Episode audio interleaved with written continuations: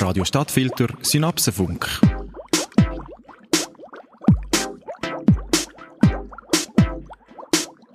Gescheiter, du bist schlauer. Ja, herzlich willkommen zur heutigen Sendung vom Synapsenfunk. Mein Name ist Martin Werner und wir starten heute in die zweite Sendung zum Thema Iran. Wie ihr vielleicht schon mitbekommen habt, habe ich seit Januar eine kleine Miniserie zum Thema Iran. Heute Nummer zwei zum Thema Reiseland Iran. Ja, Reiseland Iran. Ihr werdet euch fragen, kann man da überhaupt hinfahren? Gibt es da was zu sehen? Das kann man und man kann auch dahin reisen. Dafür habe ich mir unseren heutigen Studiogast per Telefon zugestaltet. Hartmut Niemann aus Göttingen ist ausgewiesener Iran-Experte, hat ein Reisebüro seit vielen, vielen Jahren, das Reisen in den Iran durchführt. Also einen wirklichen Kenner des Landes, mit dem ich heute euch das Land näher bringen werde. Herzlich willkommen, Hartmut Niemann. Ja, hallo, schönen guten Tag. Ähm, ich sage noch am Anfang dazu, ähm, Hartmut Niemann und ich sind uns vor ja, fast einer Dekade schon mehrfach über den Weg gelaufen während meines Studiums in Marburg, wo ich mich intensiv auch mit dem Iran beschäftigt habe. Ist also ein Revival heute für uns, für euch. Wir werden durch die Vielfalt des äh, Iran führen und versuchen heute einen kleinen Abriss zu geben. Das ist bei der Größe und wirklich der Naturvielfalt des Irans recht schwierig. Wir werden uns auf ein paar Sachen konzentrieren und ja, die erläutern. Herr Niemann, vielleicht ganz zum Anfang, wie sieht es denn momentan aus? Kann man als individueller Reisender oder über Gruppenreisen in den Iran reisen und was gilt es vielleicht für Visa und dergleichen mehr zu beachten?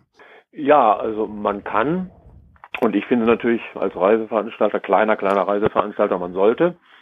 Äh, aber es ist kein Geheimnis, dass natürlich durch die Ereignisse der letzten Wochen und Monate ähm, sagen wir mal, der, der Auftrieb im Iran-Tourismus der letzten drei, vier Jahre doch äh, ziemlich je unterbrochen worden ist. Das heißt also für das Jahr 2020 äh, rechnen wir und auch die iranischen Kolleginnen und Kollegen mit einem Rückgang der Reisen äh, aber dennoch, es werden Gruppen hinfahren. Also wir selber haben jetzt zum Beispiel äh, am 7. Februar äh, sind drei Personen, das sind wenig.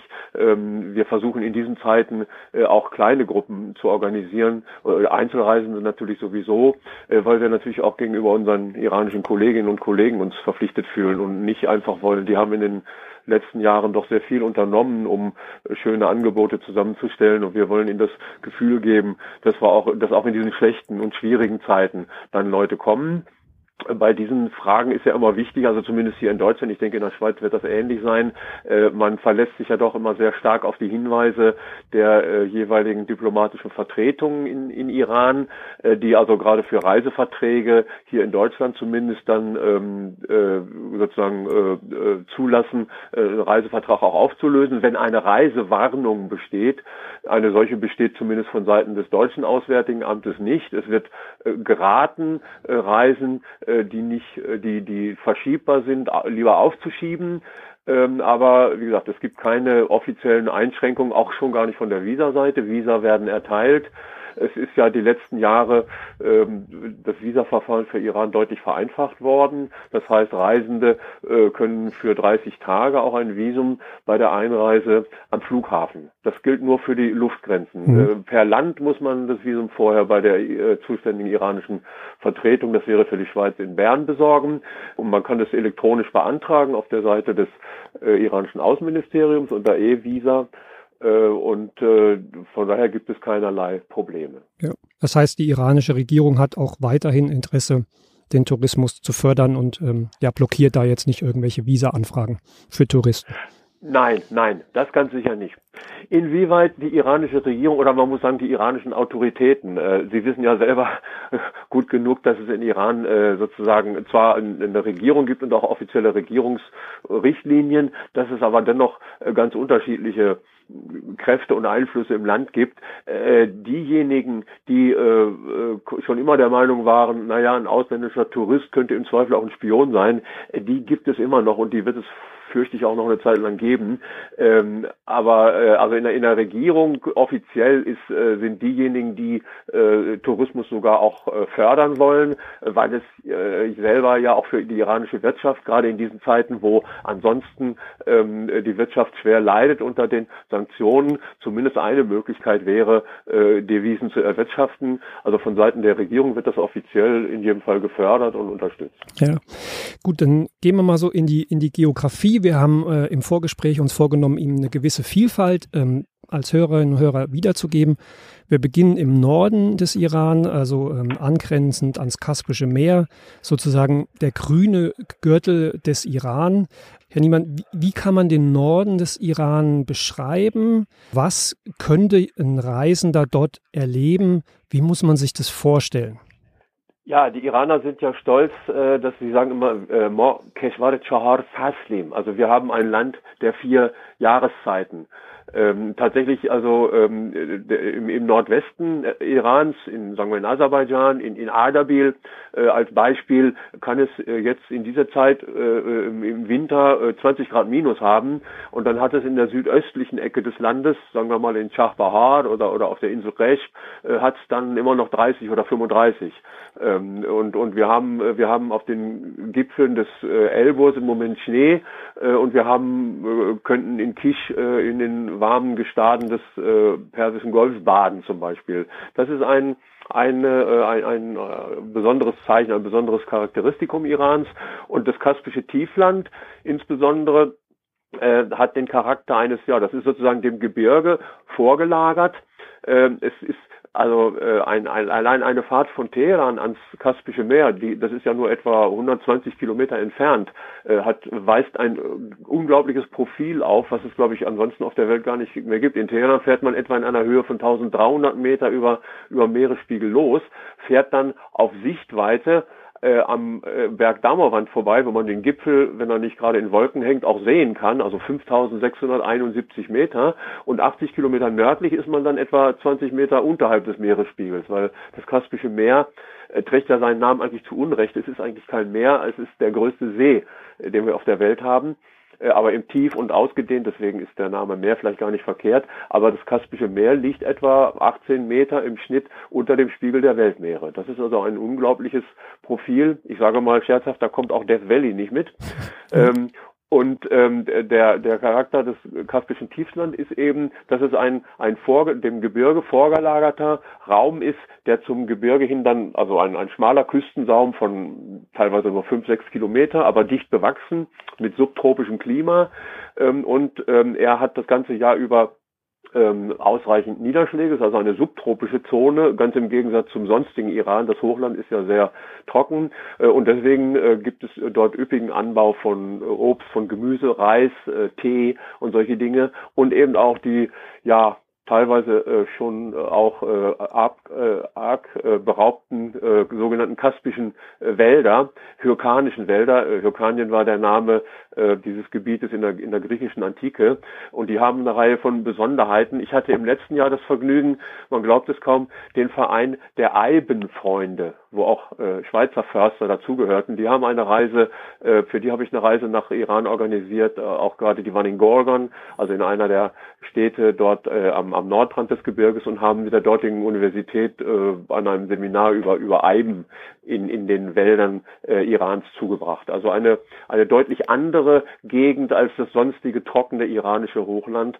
Und man merkt das ganz deutlich, wenn man dort von Norden kommt ähm, und dann in Richtung Süden fährt. Ähm, bis zur Passhöhe von etwa 1800 äh, Meter ist es äh, begrünt. Äh, die Bäume nehmen dann langsam ab. Es gibt auch noch Sträucher und wie auf einen Streich dann, äh, so wie man südlich dieses, äh, das ist dann auch eine Klimascheide gleichzeitig, dann kommt, äh, wird es äh, deutlich schütterer, die, äh, die Bebauung, ähm, äh, die, die, die, äh, der Baumbestand und der Strauchbestand und wenn man an der Südseite ist, ist es völlig trocken. Hm.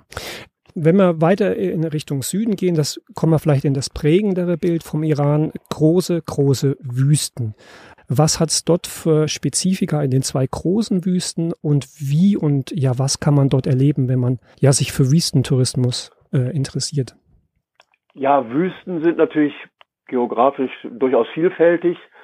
Ähm, wir haben ja vielleicht als, äh, als Prototyp der Wüste sozusagen immer die Sahara im Blick mit riesigen Sandmeeren.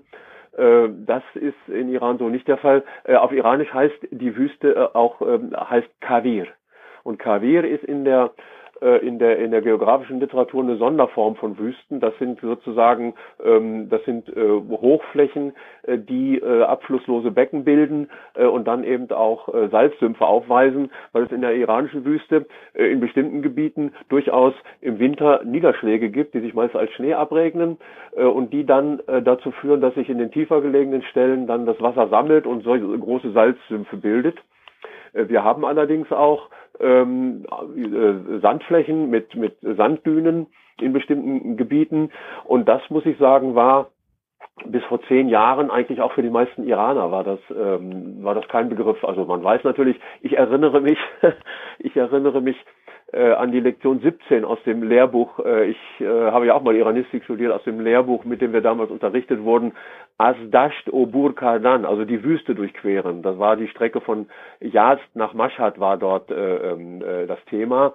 Äh, das ist eine uralte eine uralte Verbindungsstraße, auf der vermutlich, wenn er denn gezogen ist, man weiß es nicht so genau, auch Marco Polo schon äh, verkehrt hat.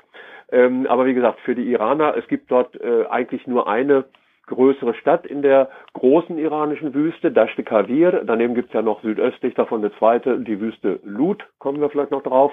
Aber in dieser äh, großen Dashte Kavir gibt es eigentlich äh, als größere Stadt nur Tabas, hm. eine Stadt im östlichen Bereich der Wüste, die 1977 aber im schweren Erdbeben fast völlig zerstört wurde. Äh, die ist aber wieder aufgebaut und äh, das ist die alte Durchgangsstation. Ansonsten gab es eigentlich nur kleine äh, Dörfer und Orte, kleine äh, Dattelpalmenoasen, äh, die in den letzten Jahren, in den letzten 30 Jahren fast alle unter enormer Trockenheit gelitten haben und deswegen teilweise auch entvölkert waren vor zehn Jahren etwa begann oder vor zwölf Jahren etwa begann äh, eine Bewegung in Iran, die nennt man Boomgardi, also man könnte es vielleicht mit Dorftourismus übersetzen, wo in einigen dieser Dörfer kleine äh, lokale Gasthäuser, Unterkünfte äh, geschaffen wurden. Und seitdem überhaupt können wir erst von Tourismus dort reden, weil vorher äh, hätte man dort überhaupt nicht übernachten können, es sei denn, man hat ein Zelt oder sowas mit dabei gehabt, was einige Touristen natürlich auch gerne machen, aber überwiegend sind sie doch dann auf der Suche nach festen Unterkünften und die haben wir jetzt dort in fast jedem dieser kleinen Orte.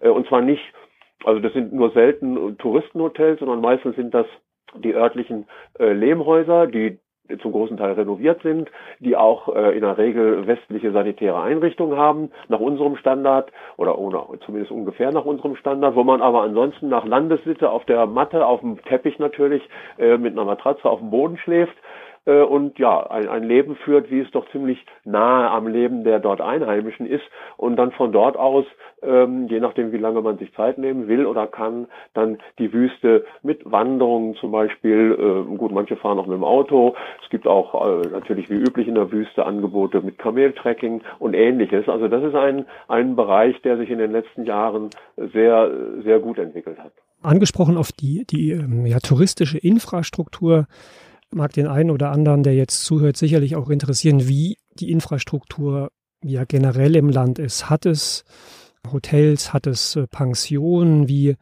ja, wie muss man sich das vorstellen? Wie hat sich das in den letzten Jahren entwickelt, wo der Tourismus ja auch wieder ja einen Boom erlebt hat für iranische Verhältnisse? Äh, unbedingt, unbedingt. Also ich kann mich ziemlich genau erinnern, ähm, das, das, das war im Juni 2013, das war direkt der Tag, nachdem die Wahl war, also wo, wo dann das erste Mal der jetzige Staatspräsident Rouhani gewählt wurde, der eben ja ein bisschen freundlicheres Gesicht hat als der zuvor ähm, äh, dort äh, wirkende Ministerpräsident. Und vom nächsten Tag an, also vom nächsten Werktag an, äh, äh, kriegte ich vermehrt Anrufe äh, mit Nachfragen nach Reisen nach Iran, Visa nach Iran und so weiter und so weiter. Und seit also in diesen vier, fünf Jahren seit 2013 hat sich das für iranische Verhältnisse enorm entwickelt. Und dem, äh, also äh, das war dann schon teilweise so, dass wir zu bestimmten Spitzenzeiten ähm, meistens so im April oder auch im Oktober dann in manchen Orten Probleme hatten aber ähm, das äh, hat eben auch einen, einen gewissen Boom hervorgerufen an, an Neubauten von Hotels. Oder aber eben auch gerade, was ich schon eben sagte, also das, das Pendant zu den Bungardis in den kleinen Orten, äh, in, der, in der ländlichen Gegend sind in den größeren Städten, meistens in der, in der Altstadt, in den Bazargegenden, ähm, Hotels, ähm, die jetzt nicht neu gebaut worden sind, sondern in alten äh, Privathäusern. Ähm, sozusagen, äh, die, die sind ja im Orient immer äh, gruppiert, die Zimmer und die Räume um einen Innenhof und das eignet sich wunderbar für die Anlage eines kleinen privat geführten Hotels, die sie meistens sind. Äh, die Stadt Yazd ist dafür berühmt. Äh, Yazd hat sozusagen seine Altstadt in den letzten 20 Jahren äh, neu entwickelt, dadurch, dass, dass sie belebt worden ist durch solche kleinen Touristenhotels, wo die Touristen auch gerne angenommen haben, wo dann auch wieder äh, Geschäfte eröffnet worden sind, wo sozusagen eine Altstadt, die quasi am Aussterben war, durch Tourismus wieder neu belebt worden ist. Und das finde ich ein großartiges Projekt, äh, zumal das eben eines ist, äh, was dann doch auch äh, auf Privatinitiative zurückgeht. Denn diese kleinen Hotels sind, wie gesagt, in der Hauptsache ähm, Privatinvestitionen von Menschen, die dort leben, nicht mhm. etwa von Hotelkonzernen oder, oder großen Tourismusgesellschaften. Ja. Ich würde gerne noch mal einmal weitergehen. Wir sprechen immer vom Iran den Iraner an sich gibt es ja nicht. Es ist ein Land von unheimlich vielen Kulturen, auch unheimlich damit verbunden vielen Formen äh, der Lebensweisen. Es ist angesprochen worden, das typische Leben der Bewohner in den Wüsten. Es hat ja noch Reste oder ja das Restphänomen, was übrig geblieben ist, das Nomadentum im Iran. Mich würde da nochmal interessieren, wie ist es um die Nomaden bestellt? Also können sie noch frei ja ihre Wege gehen und welche Möglichkeiten hat es denn äh, im touristischen Bereich zum Beispiel Nomaden zu begleiten oder bei Nomaden auch mal äh, zu wohnen, das Leben zu sehen? Ja, also äh, in Iran, äh, es gibt ja, also es gibt in, in der Geschichte, wissen Sie selber genauso, äh, also quasi einen ständigen Gegensatz zwischen den Sesshaften und den Nomaden. Äh, in manchen Ländern ist das ja so gelöst worden, dass man die Nomaden nach und nach zwangsweise sesshaft gemacht hat. Ähm, diesen Weg geht man in Iran nicht, weil natürlich auch das Land ist ausgedehnt und groß und es gibt große Gebiete, die für die Sesshaften ja sozusagen völlig uninteressant sind oder oder wo die Lebensbedingungen für Sesshafte viel zu schwierig wären und äh, die stehen für die Nomaden zur Verfügung. Da stören sie auch keinen. Deswegen ist Nomadismus immer noch ein verbreitetes Phänomen in Iran, zumindest in bestimmten Gebieten, ähm, vor allen Dingen zum Beispiel in den, in den Gebieten des Sagros, also im, Zentrum Irans und im Südwesten ähm, aber auch äh, örtlich in äh, Nordwestiran, ähm, in der Gegend des Savalan-Berges, wo die Shah Savan einigermaßen bekannt sind. Wir haben äh, große Türk-Nomadenföderationen äh, in Fars, also in der Nähe von Shiraz, die Rashkai zum Beispiel. Wir haben kurdische Nomaden äh, in Khorasan, also in Nordostiran. Wir haben Afshar und baluchische Nomaden in Südostiran.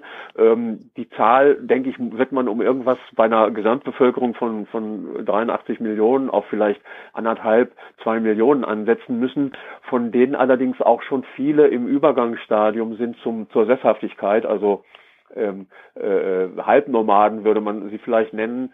Ähm, interessanterweise, also die Nomaden, die sesshaft geworden sind, nennt man in Iran Khosneshin. Also die haben sich sozusagen niedergelassen und zwar gut niedergelassen, äh, was schon zeigt, äh, das Nomadenleben ist nicht romantisch. Das hm. wirkt nur romantisch. Das Nomadenleben ist hart. Ähm, und ich kenne von vielen Besuchen ähm, öfter ähm, dann auch jüngere Leute, die man im Sommer antrifft, äh, wenn man äh, auf den Bergweiden ist und die äh, Nomadenfamilien besucht, die aber immer darauf hinweisen, ab, äh, ab äh, Mitte September sind wir hier da weg, weil dann gehen sie in die Schulen ähm, oder in, in die Städte zum, zum Studieren zum Beispiel und sie, sie drücken auch aus, dass sie, äh, wenn sie mit ihrem Studium fertig sind, dieses Nomadenleben eigentlich nicht fortsetzen wollen. Aber es wird dennoch sicherlich eine ganze Zeit lang äh, für Iran noch prägend sein. Und es ist ähm, nach meiner äh, Erfahrung ist es eine wunderbare Gelegenheit äh, sowohl ähm, das Leben der Menschen also jedenfalls dieser Gruppe der Nomaden und auch die Natur äh, in Iran kennenzulernen. Und wir haben zum Beispiel äh, in, in, in, in äh, Zusammenarbeit mit einem mit iranischen Freunden, die eben Nomadenreisen veranstalten, zum Beispiel eine eine eine Tour im Programm, wo man äh, am Tracking der Nomaden im Frühjahr und im Herbst teilnehmen kann für fünf Tage Ähm, das geht dann vom vom Südwesten, also äh, vom vom vom Rand der der Gebirge von von Andimesk, äh, Masjid de Soleiman geht das dann ähm, über die Berge in Richtung Isfahan, da in der Nähe des äh, Kurang, wo also die wasserreichen äh, Sommerweiden sind. Ähm, da, das Besondere daran ist, ähm, man man also der der Tourist steht da nicht im Mittelpunkt, sondern im Mittelpunkt stehen die die Herden. Das heißt, das Tempo äh, geben nicht die äh, geben nicht die Nomaden vor, sondern äh, die die die Herden ähm, und äh, man nimmt dann dort teil, äh, schlägt sein Camp auf. Das ist äh, sicherlich nicht für jeden geeignet, aber für diejenigen, die ein besonderes Naturerlebnis suchen und vor allen Dingen auch authentisches Nomadenleben. Ich halte überhaupt nichts davon irgendwie von der Stadt aus, wenn man dann weiß, hier in der Umgebung 50 Kilometer sind Nomaden äh, auf ihrer Sommerweide äh, und da fahren wir mal eben vorbei, gehen in ihr Zelt und trinken Tee ähm, äh, und machen ein paar Fotos. Das ist das ist Nomad Watching. Das mhm. ist oh gut, das muss jeder für sich selber entscheiden, wie er das machen will. Äh, sowas bieten wir nicht an, aber äh, äh Reisen tatsächlich, die authentisches äh, Nomadenleben äh, zeigen und nahebringen, äh, die sind möglich. Ja, und es gibt es eben auch noch dieses authentische Leben, auch wie gesagt, äh, vielleicht im Aussterben begriffen, denkbar mit unseren Regionen in den Bergen, wo die jungen Leute ja auch das schwere Leben als Bauern äh, nicht mehr haben wollen. Ja. Unbedingt, unbedingt. Also ich, äh, ich empfehle immer jedem, der, der davon einen Eindruck bekommen will, sollte unbedingt das wunderbare Buch von Mahmoud Dolat aber die Kelly Dahl lesen, wo es genau darum geht, ein, ein, ein, ein Nomadenverband von kurdischen Nomaden in, in Khorasan, der eben sozusagen aufge, aufgesogen wird von den modernen Zeiten. Äh, leider äh, von den zehn Bänden sind nur zwei auf Deutsch übersetzt worden, die beiden ersten, aber die sind durchaus lesenswert. Natürlich bei Union in Zürich erschienen, weise ja. ich gerne darauf hin. Ja, ja, ein sehr guter Verlag, der auch viele iranische Autoren im Programm hat. Ja, das ist ein guter Hinweis. Ja. Mich würde noch mal interessieren, der Süden, ähm, Sie haben es angesprochen, ist sehr, sehr warm. Es hat auch ähm, ja die, die südlichen Inseln. Wie ist es denn für einen ausländischen Touristen? Kann man im Iran baden? Also darf man im Iran baden? Gibt es Regionen, wo das möglich ist? Ähm, es gibt, ja gut, ähm, es gibt ähm, andere Baderegeln als bei uns. Ähm, es ist Baden bei weitem nicht so verbreitet, äh, wie das hier in, in Europa ist. Und zwar nicht unbedingt wegen der Sitten, sondern einfach, äh, muss man mal so sagen, einfach wegen des Wetters. Weil im Süden äh, ist es über acht Monate so heiß, dass man äh, eigentlich äh, sich nicht entblößen sollte. Äh, bei uns ist es so, wenn man, wenn es mal 35 Grad wird, hat man das Gefühl, man müsste alles ablegen. Äh, wenn es aber acht Monate lang sowieso äh, äh, teilweise über 40, über 45 Grad ist, äh, dann kommt man als letztes darauf, äh, sich der Kleidung zu entledigen, weil man sie braucht, um den Körper zu schützen. Ja. Ähm, äh, aber äh, natürlich hat auch diese Form des Badetourismus äh, eine gewisse Verbreitung in Iran. Ähm, äh, das ist äh, immer ein Unterschied. Also wenn man jetzt auf den Dörfern, die an Flüssen oder an, an Stauseen gelegen sind oder tatsächlich auch an der Küste vorbeifährt, äh, sieht man immer äh, zum Beispiel meistens Jungs, äh, so wie wir früher auch in den Flüssen gebadet haben. Also ich habe in der Weser schwimmen gelernt mhm. zum Beispiel. Ähm, aber jetzt große Anlagen, Strandanlagen, wo dann also ein Strandkorb oder sowas neben dem nächsten ist, das gibt es in Iran nicht. Wir haben auf einigen dieser Inseln, also Kish wird da besonders genannt, eine Insel, die mal äh, in der Schadzeit so angelegt war, dass die was sowas ähnliches wie Dubai werden sollte, aber das ist es nie geworden. Ich weiß gar nicht, ob ich das bedauern soll. Aber das ist eine relativ kleine Insel, die in der Hauptsache für iranische Urlauber zum Einkaufen ist, wo die zollfrei einkaufen können und wo dann äh, einige Hotels äh, äh, Strände haben, wo dann aber getrennt nach Geschlechtern gebadet wird. Wenn ansonsten, sagen wir mal, wenn man in Boucher ist an einer Strandpromenade und es ist äh, nachmittags und es ist warm, dann gehen die äh, die Jungs äh, äh, und die Kinder natürlich ins Wasser und manchmal gehen die Mütter mit, die haben dann ihren Chador an. Das sieht dann ja äh, das sieht dann ein bisschen für unsere Verhältnisse befremdlich aus, aber es ist kein kein Badebetrieb, wie wir uns das vorstellen. Man kann als Tourist, wenn man in Kish ist eigentlich eine Insel, die ich nicht so sehr empfehlenswert finde, weil es wie gesagt dort außer außer Hotels und äh, Einkaufszentren wenig gibt. Äh, Resch äh, wäre nach meiner Meinung nach eine viel geeignetere Insel als Insel, um äh, sowohl Urlaub zu machen, äh, wo man dann auch Stellen finden kann, wo man baden kann, weil die Insel ist groß und ausgedehnt. Man kann auch immer einen Einheimischen finden, der einem mit dem Bötchen ein bisschen rausfährt und da kann man dann zum Beispiel auch schnorcheln an bestimmten Stellen. Wir haben Gegenden äh, südlich von Kresch eine kleine Insel namens Hengam, wo man im April und Mai zum Beispiel die Schildkröten beim Schlüpfen sehen kann, wo man Delfine sehen kann und ähnliche Dinge. Äh, da kann man dann auch, äh, da kann man dann auch ins Wasser springen und in den klaren und warmen Wasser des Persischen Golfs schwimmen. Ja. Ähm, also was mich noch interessieren würde, wäre die Fortbewegungsmöglichkeit. Wie kann man sich im Iran mit Zug, Bus bewegen? Äh, Im Prinzip äh, genauso wie bei uns. Wie gesagt, es gibt äh, nur, dass die Entfernungen halt sehr viel größer sind. Es gibt ähm, Inlandsflüge, äh, die äh, ja oft ziemlich ausgebucht sind. Also ich man sieht selten bei einem Inlandsflug, dass ein Platz leer bleibt. Also insofern muss man die äh, möglichst früh äh, buchen. Ähm, andererseits, äh, wie gesagt, der, die iranischen Flugzeuge oder der, der, der, Flugzeugpark ist, ist überaltert, weil man nicht genug neue Flugzeuge kaufen kann aufgrund der Sanktionen. Ähm, das lässt manche zu dem Schluss kommen, dass es unsicher sei. Ich kann das nicht bestätigen, aber äh, gut, das muss jeder für sich klären. Eine gute Alternative äh, zum äh, Fliegen, äh, was man sich ja sowieso in jedem einzelnen Fall heutzutage dringend überlegen sollte. Äh, wie gesagt, eine günstige Alternative wäre das Bahnfahren. Und Iran ist ein Land, was äh, seine, seine Bahnstrecken im Moment doch deutlich ausbaut, in den letzten 10, 15 Jahren schon deutlich ausgebaut hat und äh, neue Strecken kommen immer noch dazu. Äh, Teheran, Mashhad zum Beispiel ist eine Strecke, auf der man sehr gut mit dem Zug fahren kann. Äh, Teheran, Tabriz auch.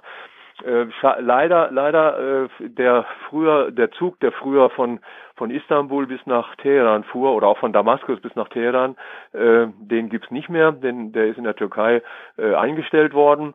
Äh, deswegen äh, kann man international nicht mehr anreisen, aber auch ansonsten ist eine Reise innerhalb des Landes mit dem Zug äh, teilweise ja durch wunderbare äh, äh, äh, Naturschönheiten durch die Gebirge, zum Beispiel wenn man nach Südwestiran fährt. Also Zugreise ist immer, ist vor allen Dingen auch günstig, sehr günstig nach unseren Verhältnissen. Ähm, äh, ansonsten, da wo keine Züge zur Verfügung stehen oder wo sie gerade nicht passen, gibt es immer Überlandbusse. Ein sehr gut ausgebautes System. Ähm, jede größere Stadt hat ein Terminal meist am Stadtrand, wo die Busse ankommen und abfahren. Da kann man dann mit dem Taxi von der, vom Stadtzentrum äh, ohne Probleme hinfahren. Auch das ist günstig. Und ähm, ja, ansonsten für kleinere Entfernungen zwischen äh, Städten, 50, 100 Kilometer, äh, gibt es Minibusse zum Beispiel, die ohne Fahrplan, also im Shuttle-Prinzip sozusagen äh, abfahren von den von den Ortsausgängen oder auch von den Terminals und dann gibt's äh, wie üblich Sammeltaxis, äh, wo, wenn man sich äh, ein Auto teilt äh, mit, anderen Fahrgästen, äh, ebenfalls auch sehr günstig fahren kann. Äh, in den Städten ohnehin gibt's ja Sammeltaxis, äh, wo sozusagen immer bis zu vier Personen sich den Fahrpreis teilen. Und in den Großstädten wie Teheran zum Beispiel äh, gibt es mittlerweile auch sehr gute Nahverkehrssysteme. Das U-Bahn-System von Teheran ist, äh, finde ich, äh, vielleicht nicht vorbildlich, aber zumindest mittlerweile sehr, sehr gut entwickelt. Ähm, in anderen Städten sind sie gerade im Bau, wie in Mashhad zum Beispiel. Da kann man auch ohne Probleme vom Flughafen mit der U-Bahn ins Stadtzentrum fahren. In Shiraz genauso. In Isfahan, äh, Tabriz sind sie gerade im Bau. Also da ist die letzten Jahre eine ganze Menge passiert. Was natürlich auch zu einer Reise im Iran dazugehört, was wir nur anreisen können, ist die persische Küche, also wirklich äh, eine Genusswelt pur. Ein Hauptbestandteil ähm, ist der Safran, eines ihrer ja, kulinarischen Steckenpferde. Sie importieren auch Safran. Was hat es denn mit dem Anbau von Safran im Iran zu tun? Ist ja eines der teuersten Lebensmittel der Welt. Können Sie da vielleicht nochmal einen kleinen Exkurs äh, an die Hörerinnen und Hörer geben zum Thema?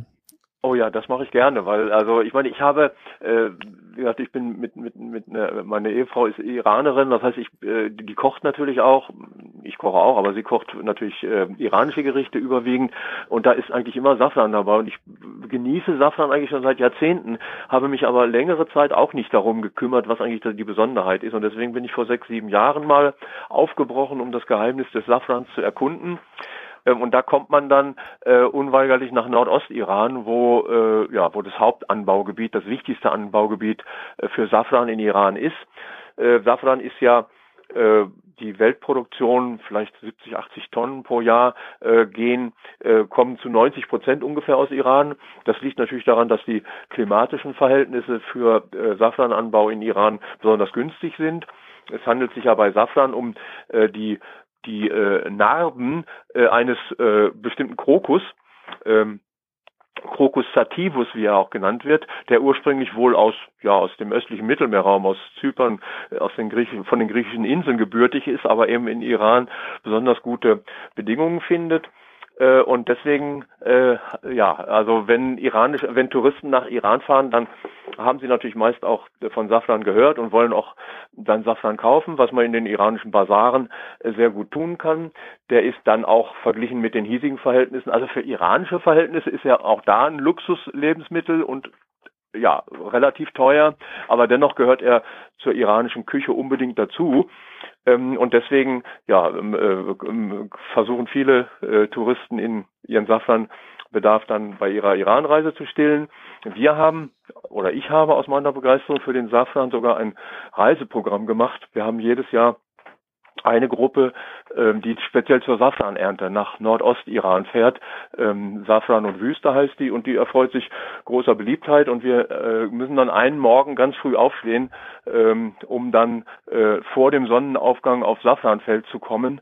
Denn der richtig hochwertige Safran wird geerntet, bevor die äh, Blütenblätter sich geöffnet haben, damit die wertvollen ätherischen Inhaltsstoffe, dass sie nicht äh, sozusagen verpuffen. Hm. Ähm, andere äh, mindere Qualitäten, die werden auch tagsüber geerntet, aber der hochwertige Safran, äh, der wird auf diese Art und Weise geerntet. Also un, ja, ein, ein unwiederholbares Erlebnis für alle die, die bisher daran teilgenommen haben. Ja.